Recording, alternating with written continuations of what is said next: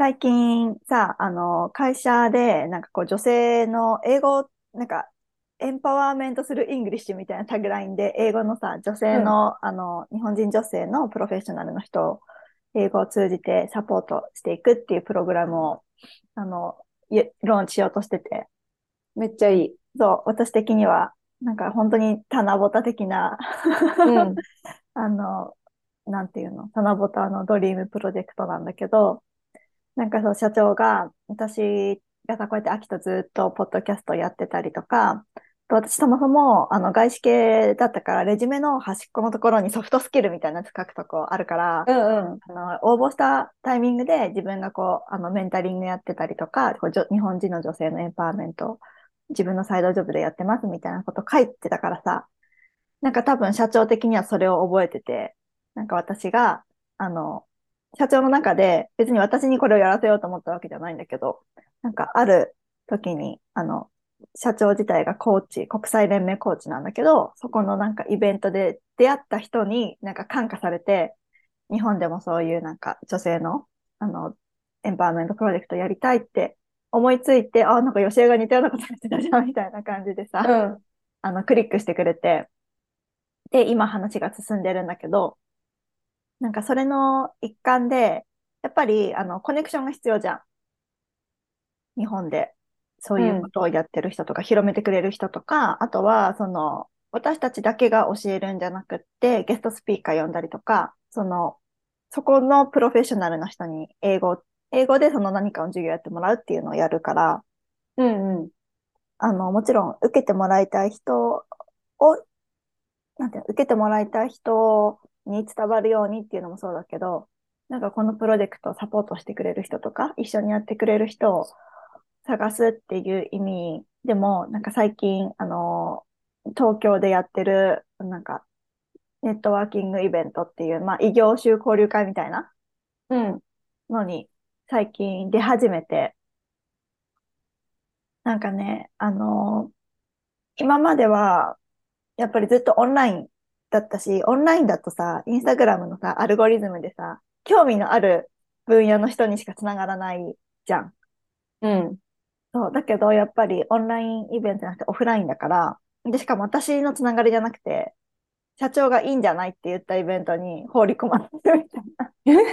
感じだからさ、知らない。まあもちろん、その分野的にはさ、こう、ライフコーチとかが主催してるようなものが多いから、その、興味のある分野ではもちろんあるんだけど、うん。そこにいる人々が全員同じようなアルゴリズムで集まった人々ではないから、人間関係で集まってきた人とか、私みたいに謎に放り込まれる人とか、いろんなバックグラウンド、人種とか職歴とか、いろんな意味でのバックグラウンドが違う人たちと、なんかこう、オフラインで、対面でイベント、こう集まってイベントに出るっていうのが、もう超久しぶりすぎて、うん。もう私、コロナの前とかも別にそういうのに積極的に出るタイプじゃなかったから、なんか、全然知らない人とか全然違う分野でのエキスパートに、あの、出会うっていうのを最近久しぶりにして、結構、あの、やっぱね、オ、オフラインのつながりとか、知らないところからのインスピレーションとかっていうのがもらえるでいうのがすごいいいなって思った、最近。いいなぁ。なんかさ、そういうイベントってやっぱすごうんい貴重だよね。自分の人脈を広げるもそうだし、うん。あとインスピレーションってさ、同じ仕事の輪とかさ、自分の友達の輪って言ってもさ、やっぱ同じような考えしか出てこないじゃん、結局。そうなの。うん。だからそういうところですね、うわ、こういうのがあるんだとかさ、うん。こういう考えもしなかったアイデアとかもらえるからさ、そう。そういうのやっぱ定期的に絶対必要だと思った。まあでもさ、やっぱ刺激が強いしさ、自分的にも一生懸命喋んなきゃいけないじゃん？うん。で、友達と言ってるわけじゃなくて、そう仕事の職場の代表として言ってるっていうプレッシャーうん。もあるから、なんか、疲れるよね。そう、ちょっと疲れる。正直。そう、でもまあ楽しいかな。そういう刺激は、やっぱりさ、あるとモチベーションにつながるし、うん。まあ仕事関係なく、やっぱ自分のなんていうの、ネットワークは結局自分のものになるじゃん。仕事で使わなく、使わなかったとしても、この人と繋がったっていうのは私とその人の関係性での、なんて言うんだろう。そこを育てていけばいいわけだから、仕事に繋がんなかったとしても、人生の、まあ、いいコネクションとか、いいネットワークにはなるから、そういう意味ではなんか、そういう機会を与えてもらえるのは、あの、今までにないくて、緊張はするけど、なんかいい機会だなとは思ってる。そういうさ、ネットワークイベントってさ、すっごいスキル必要だよね。喋、るスキル。いや、そう、それがね、あの、そうそう、喋るスキルって大事だなって思って、なんかあの、エスカレーターピッチとかたまにあるじゃん。なんか外資によくさ、あの、話に出てくるのは、自分の会社の社長に、こう、エレベーターに乗ってる、なんかね、4、50秒の間に自分をどうやって入れ込むかみたいな。っうん。ていうスキルと同じだと思ってて、結局、なんかうん自分のブランディングっていうか、4、50秒で自分がどういう人間で何をやって、なぜこのネットワークイベントに来たかっていうのを話さなきゃいけないからさ、ねなんか練習していこうって思った。最初やっぱり、なんか What's your background? とか聞かれるんだけど、え私のバックグラウンドって何？って言われ、思って、え。うん。普通に就職とさ、なんかさ、なんかテル、なんだっけ、就職のなんか面接でもさ、なんか、tell me about yourself とかたまに言われるじゃん。自己紹介してくださいみたいな。それとも違うじゃん。別に職歴を聞いてるわけじゃないから、うんネットワークイベントの人って。で私、なんか、私のバックグラウンドなんですかって聞かれたときに、何を話していいかマジわかんなくて、えって思って。なんかうまく答えられなかったから、ちょっと練習していこうって思った。それは。わかる。ただ単にさ、うんなんていうの、普通のたわいあい、たわいない話をすればいいわけでもないじゃん。そうそうそ今日どこから来たんですか？とかさ、それで結局、あそこのご飯屋さん美味しいですよね。とかさ、そん、なんかそういう。話を、そういうのもいいけどさ、でも結局さ、メインの目的としてはさ、うん。そういう仕事の話とか、どういうふうにコラボレーションできるかとか、そう。いう話をしなきゃいけないわけだからさ、やっぱこう、話、だからこそ、なんていうの、こう、新聞を読むだのさ、こういろんな、例えばスポーツだの、なんだのとか、いろんなところやっぱりちょっとかじってるのがいいとかってさ、たまに言うじゃん、うん。営業職の人はとかさ。あそうだね。そう、だからそうい質のあるう手札をね、うん。そうそうそう、質のある雑談って、やっぱ大人のそういうネットワーキングイベントではかなり大事だなって思うから。いや、本当だしかもさ、うちらあんまりさ、人にどんどん話しかけに行くタイプじゃないじゃん。そう、超、なんかもう挙動って、ああ、どうしよう、みたいな。そうそう。一緒だからさ、ジュース持って待ってるみたいあそう、もう端っこの方でさ、ジュース持ってさ、誰か話しかけてくれたらラッキーみたいな。な。そうそう、そうなんだよ。それじゃいけないからさ。なんかやっぱ、自分だけのイベントで、なんか例えば、あ秋と私でい行ってるイベントじゃなくて、やっぱ会社の代表として行ってるって思うと、うん。何かしら、こうなんか、ブローシャーを作った、その、なんていうの、フライヤー渡さなきゃとかさ、うんネットワーク、いい人材の人とつながんなきゃとかっていうプレッシャーは正直あるから、あんまりの、なんか、ま、待ってればいいっていう気持ちにはでき、なれないじゃん。プライベートと違って。だから、めっちゃわかる。でも、まあ、なんかね、結構その、日本人、なんか、異業種なんだけど、日本人だけじゃなくって、日本に住んでる外国の人とのへネットワーキングイベントとか、結局はなんか在日の外国の人が開催してるイベントになると、やっぱりすごい外国の人、英語でやっぱりさ、その行われるイベントになると、日本人よりもなんなら外国の人の方が多かったりするのね、参加者自体も。え、へえそうなんだ。そう、だからなんかそういうのもすごい刺激になるし、なんかそういうとこに来てる日本人って、本当にマジでバイリンガルの人ばっかりで、うん。なんか、あのこういう人って本当にいるんだなって思う本当になんか知らな、知らない世界の人間たち、なんかもうレ、レベルが違うみたいな人たちと話したりしてるから、やっぱり、あ、いるんだな、こういうなんか夢みたいな生活を本当にしてる人とかさ、へえ。出会うから、なんかどう、どう、どこがどうなってこういうふうに、なんか私たちは違っちゃったんだろうって思ってね。うん。どこでその、なんかスキルとか幸運とか、なんかそういうの手に入れたんですか？って聞きたかったりするけど、なんかそこまで深くも聞けないしとかさ。で、それがさ、なんかも、なんていうの、も、あの、もどかしいというかさ、自分そうそうそうが、ななんていうの、自分がただ行きたくて行ってるやつとかさ、うちら二人でやってるやつとかだったらさ、全然そういうの聞けるじゃん。だけうんどやっぱ会社をリプレゼントしてるから、そう、あんまり個人的な、そういう興味とかは出しづらいしね。そうなんだよね。そう。でも実際になんか、それこそあの日本人だけど、海外に住みながらライフコーチしてますみたいな人とか、へえ外国の人で、あの、もともとアメリカの出身だけど、日本になんか永住権がありつつ、いろんな、なんかアジアの国を回ってコーチしてますみたいな人とか、え、いいな。話聞きたい、そういう人。そう、だからさ、本当にそういう人って存在するんだって思ったの。なんか夢のような話、じゃあ話じゃん。なんかインスタグラムでは見るけど、インスタグラムで見るだけの人たちだと思ってたから、で実際にそういう人たちが存在して、その人たちと、が目の前にいるっていうことがやっぱりすごい刺激にもなるし、いいな。つながりたい、そういう人。そう、そういうので、最近は、そのちょっと日本の、東京に住んでる日本人のこうビジネスをされてる女性とか、外外国の 日本に住んで、日本でビジネスされてる人とかと、なんか話したり、つながる機会が多くて、なんかすごい、あの、新しい世界のの扉を今開いてますっていうつぶやき。踏み入れてなかったところに。そうそうそうそう、実際にいいね。存在している夢の世界の住人と会ってる。おーでもさ、結局さ、それが、そのつながりが大事じゃん。うん自分が目指すところがあるんだったらさ、もうその生活とか、その欲しいものを手に入れてる人たちとさ、交流しないと、やっぱそうそう成長できないから。だからもうそこに足を踏み入れた予知恵は、もうそっちの、そっち側の人間。そう。つま先ぐらい突っ込んだかな。うん。そこからだよね。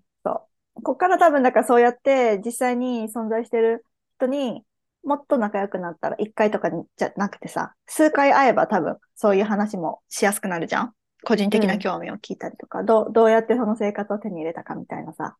うんうん。話とかヒントとか多分もらえるようなこともあるだろうから、なんか多分そうやって夢って実現していくんだなっても思ったし、ねうん。結局、なんて言うんだろう。空想上で繋がってる、空想上って言ったらあれだけど、やっぱその、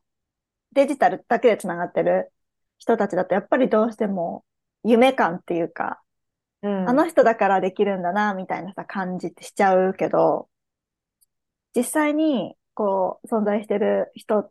でやってる人がいると、もう少し自分の中で具体化しやすかったりとか、実際にやってる人が目の前にいるんだから、なんか私もできる、なんていうの？なんか、できる手はずはあるはずだ、みたいなさ。うんうん。現実的になるよね、ちょっと。そう、ちょっとなんかぐ偶現的になるかな、みたいなのはあるから、うん。そうだね。うん。なんかそういう自分が思い描いている将来を、なんていうんだろう、本当に歩んでる人と、実際になんかこう、オフラインでつながれるっていうのはすごい貴重なことだから、まあ、プレッシャーもあるけど、それも楽しみたいなって思ってます、最近。うん。いいね。なんかそういう集まり私も行きたい。ね、日本に帰ってくるとき、さあ行こうよ、一緒に。ね、行きたい。そ私も、アキがいた方が心強い。一人だとマジでピエンってなっちゃうからさ。そう、二人だと、あ、そう、ゆちはこれをやってて、あきはこれをやってて、お互いなんか、お互いを紹介できる、タコ紹介的な。そうそうそうなんだよ。タコ紹介でさ、やった方が、なんか、レジットな感じもするじゃん。う んわかるわかる。自分で私これやってますよりもさ。そう、バリデートしてくれる人がいるからね。そうそうそう。だから、ちょっと日本に帰ってきたら、一緒に行こう。何かしらのイベント。行きましょう。はいそんな最近送ってます。いいですね。はいまあ、これからね、どんどんさ、何、今までだとオンラインだけだったのがさ、前のプリコロナみたいに、うん。まあ、増えていくだろうからね。そういう機会はたくさんできそう。そう。しかもなんかコロナの前だと当たり前だったけど、コロナ禍を過ぎたからこそのありがたみみたいなやつをみんな持ってきてくれてるから、本当にまた繋がれてよかったね、みたいなのもやっぱりあって、うんうコロナ前よりなんなら、その、アプリシエイトされるん。うん。価値っていうのをみんな分かってきてくれる人が多いから、そういう意味では、なんか、イーブンベターかなって思ってる。ああ、いいね。ええちょっと皆さんもこういう機会があったらぜひぜひ。うん、結構意外と無料でやってるイベントとかもさ、あるから。あ、そうなんだ。そうそういうの結私この間構さ、会員だけとかさ、有料とか多いじゃん。なんか2個行って1個は会員だけだったけど、で、なんか、それは会社が払ってくれたんだけど、ラッキーラッキー。ラッキーと思って。で、もう一つは無料のイベントだった。なんかあの、へえ。まあ、それはなんかね、 career development みたいな感じで、あの、リクルートの会社と NPO のコラボレーションだったから、多分その会社同士で折半してるんだと思うんだけど、うん。でもそういうの私たちからしたら無料だからめちゃめちゃありがたいイベントだなと思って。ね。うん。そう。ほんとね、探せばあるなと思ったし、あと、一回限りで、まあ何千円とかっていうのもあって、一回限り行ってみてさ、よかったら続ければいいし、もう合わなかったら行かなきゃいいから、うん。いきなり会員にならないやつだったらもう少し行きやすいかなと思った。ね、しかもさ、まあ、たとえそれがさ、まあ、数千でもさ、1万でも、うん。まあ、参加費払っていって、で、そこで自分の今後のさ、将来とか運命を変えるようなさ、うん。出会いとかがあると思えばさ、なんか安いなとか思うよね。そうそう、ほんとそう思う。やっぱ人脈って値段、お金じゃないからさ、うん。そこで繋がれた人ってすごい大切。ねえ、一人の人がさ、どれだけ自分の人生を変えることになるかわかんないからね。そういう人たちって、その人たちの先の人ともやっぱつながりやすかったりするんだよ。うん。あ、私、あなたこれやってるんだったら私の知り合いのこの人に紹介してあげるわ、みたいな。うんうんうん。で、つながるから、なんか、それこそなんか合コンとかにさ、行ってさ、ここの場はダメでもこの先の男、この、ここのメンズの男友達にいいのいるかもしれないみたいな感じで。そうそうそうそう。結局だから、その広がっていくものがあれ、ねあることも多いから、大事だなって思った。そういうのは。ね、合コンでも大事だないよね。そう、異業いい種、例え。異業種交流会でも、その場だけじゃなくて、その先につながるものって絶対あるから、うん。そう、積極的にまた行かん、行きたいなって思っております。そうだね。海外経験と留学ロスという共通点を持ったメラメラ系の秋と法学系のゆちえが送るハーベストラジオ。この番組では人生やキャリアについてちょっと真剣に考えている皆さんにアラサー女子の葛藤や海外生活そして私たちが日々感じたことや学んだことをお話しします。改めまして皆さんこんにちは。秋とよちえです。じゃあ今日のトピックに入っていきま、いきたいと思います。はい。えー今日は海外生活に、海外生活のリアルの第3弾で、うん海外就職の現実問題ということについてお話ししていきます。ちょっとこのエピソードは、あれだね、辛口めになりそうだね。辛口目で、あの、シュガーコーティングしないで、実際はこうですよっていうような、お話をしていけたらと思うんですが、なんかさ、まあ、これもメディアとか SNS とかのさ、伝え方だけどさ、なんだろう、こう、海外就職、キラキラとかさ、誰でもチャンスはあるって、やっぱりまあ、だ打ち出すじゃん、そういうふうに。うん、うん、だからまあ、誰にでもチャンスがあるのは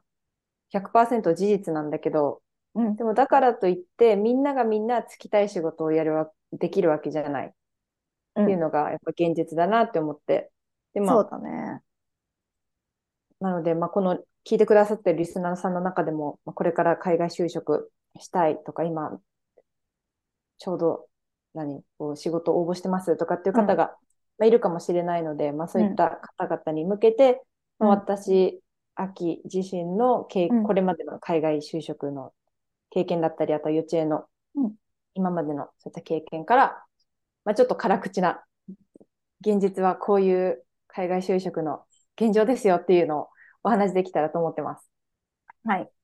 そうだね。あの、秋と私が経験していることっていうのは北米に限るので、まあアメリカとカナダのバンクーバーっていうところなので、より辛口になるとは思って聞いてもらえればなと思っていて、さあ先に言っとくと、多分その、就難しいけど、なんかその北米で就職するっていうのは多分本当にめちゃめちゃハードル高いことうん。ですね。で、なんか海外に就職したいんだったら、もうちょっと先にチップスを言うと別になんか北米に限らないんだったら、アジア就職とか、なんかその東南アジアとか、別の国？エリア、北米に限らうんうんない別のエリアっていうのを見るのが一番早いかなとは思ってるっていうのが、そうだね。うんそう、本当に一番、就職、海外就職っていうことにこだわる人への、あの、ヒントかなと思っていて、ただ、今回のエピソードは、私も秋もバンクーバー、カナダのバンクーバーで就職、まあ、現地で働いたことがあって、その時の、あの、リアルだったりとか、就職活動、今、秋自身も、あの、就職活動してるので、そこで、ごめんなさい。そこでの、えっ、と、現実の問題だったりとか、厳しいことっていうのをお伝えすることになりますので、えっ、と、そう、北米でっていうのを考えてる人向けになるかなと思います。うんそうですね。はい。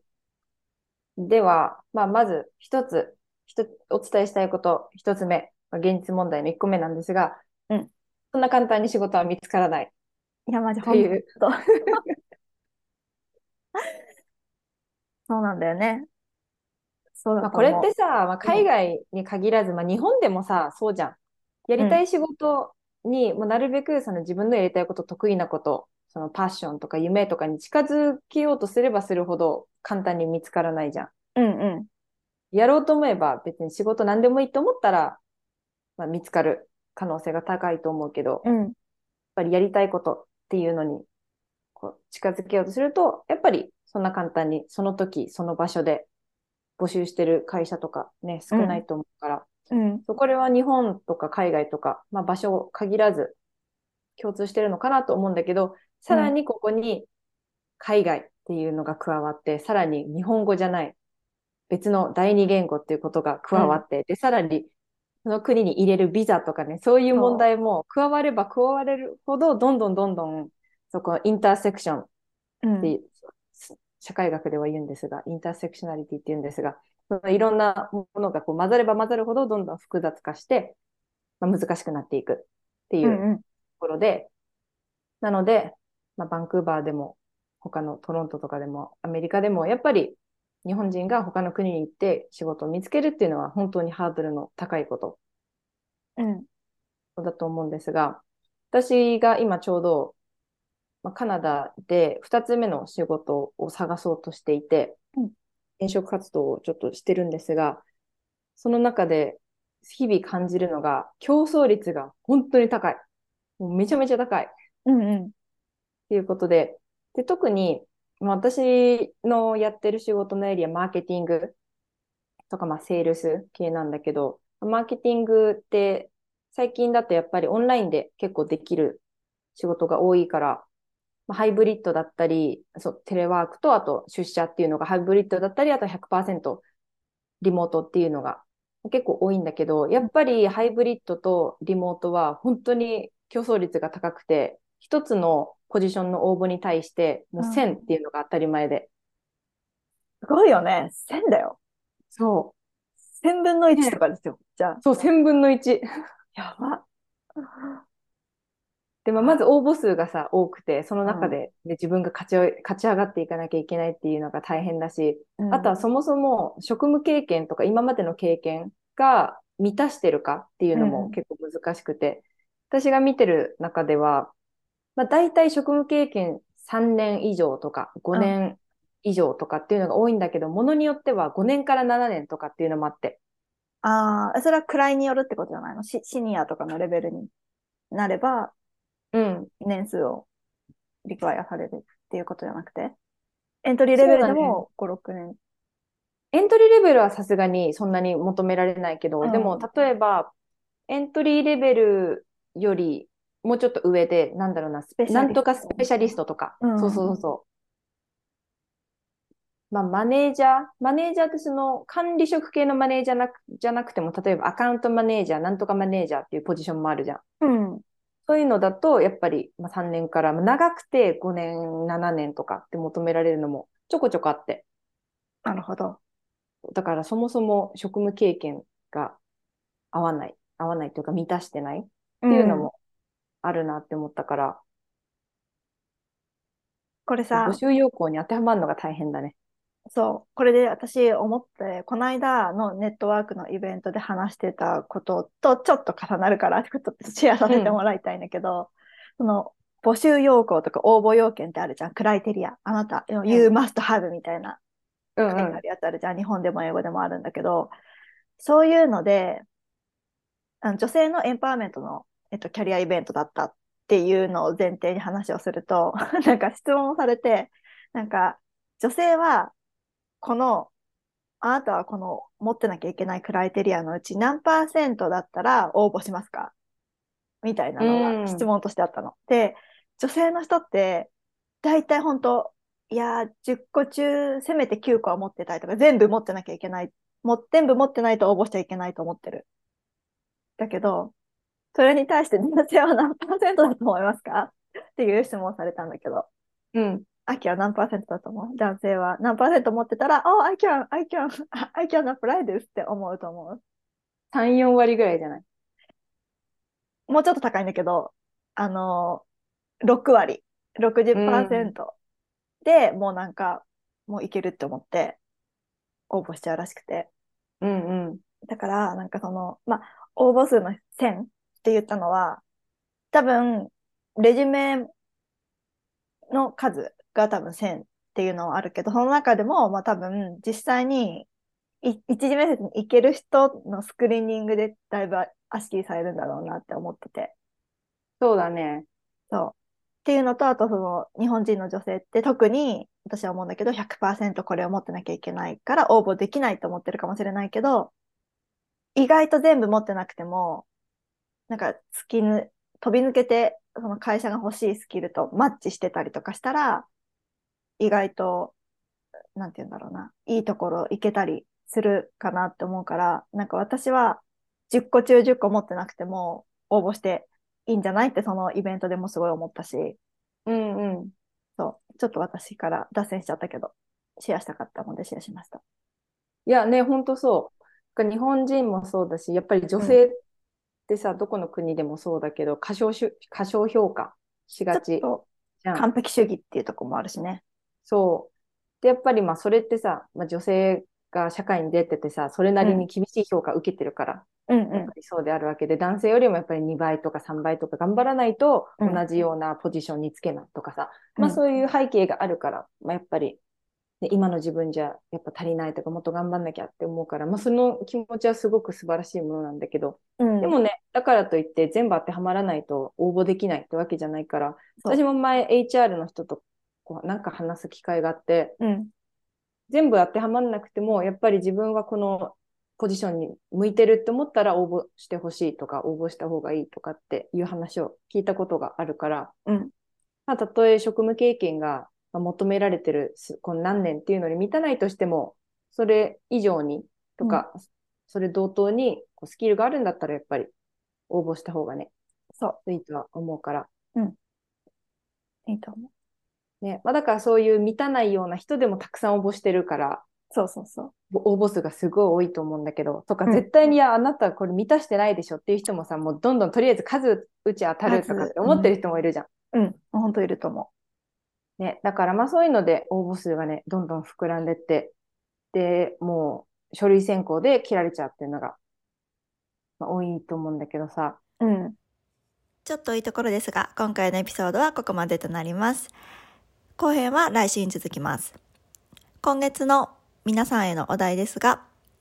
海外に住んで、または海外に行って面白おかしかったエピソードがあれば、ぜひ共有してくださいというものになります。えっ、と、質問箱やエピソードのリクエストのリンクは、あの概要欄にいつも通り貼っておりますので、ぜひぜひそちらから応募してください。えっ、と、また私がつぶやきでお話ししていた、あの、私が今所属している会社で、えー、やるプロジェクト、日本人女性のエンパワーメントする English という、えー、ものになるんですけれども、そちらの詳細、今全然詰めてる途中なんだけど、その詳細について興味があるよっていう方がいたら、ぜひそれも、あの、質問箱のリンクにその旨を書いて送ってください。そのリンクから私の方で会社の、えっ、ー、と、リンクの方に、えっ、と、再度誘導させていただきますので、そちらで、えっ、と、詳細を確認していただきます。えっ、と、先行案内の予約フォームになってるので、あの、いきなり予約するわけではないのでご安心いただければと思います。英語でこれからキャリアを築いていきたいだったりとか、海外生活に興味がある。えー、英語で、えー、英語を勉強するだけじゃなくて、英語で何かを勉強していきたいという人にぴったりのプログラムになっていると思いますので、えー、興味がある人はぜひ先行案内の受付をさせていただきたいと思っておりますので、ぜひぜひえー、質問箱のリンクからご連絡いただければと思います。それではまた来週お会いしましょう。See you next time!